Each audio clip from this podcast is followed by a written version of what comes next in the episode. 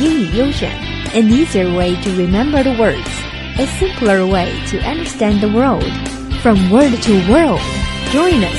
Word of the day，英语其实很简单。AU English. You're listening to 英语优选 AU English. Today's keyword is recognition. Recognition. It means the action of identifying a thing or person from previous knowledge. It is about the news in the university in China's Henan province. Students are taking attendance by facial recognition system. Then let me teach you a lesson. It is a computer application that automatically identifies or verifies a person from a digital image. This is actually, and it's funny too, because the signing system was uh, created by a professor who works in the university and Wow. he wanted to create it as an anti-truancy tool, right, to make sure that people are, are showing up to class when they are supposed to. But uh, facial recognition, it's, it's, it's been a tricky problem um, for quite a long time. And certainly there are some very interesting um, applications, you know, um, certainly when we take a look at, you know, signing in for class in this case, proving that you are who you say you are, you know, biometrics as it's called.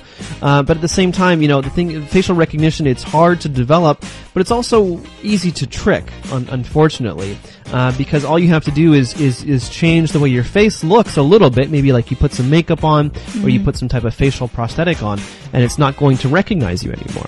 As for this professor, apparently that he has tried his best to develop this kind of tool, but for some other professors who don't have this kind of talent as a tech guru, actually the other professors are taking a picture right at the beginning of the class with all the students in the classroom. That will be much a easier way to see who is in the classroom or not. Well, yeah, it's, it's also be interesting, like how um, it actually is going to be uh, implemented. Do people have to, you know, show up in front of a camera and then ha- and then have their face recognized, or is it going to be a system that can just, you know, look at the entire class all in one sweep and decide who who is there uh, and who is not? I imagine it's the former, the first one, where you have to take a individual picture of each person. If the professor's class is really that interesting, they don't need this kind of sign-in system at all, right? Perhaps not.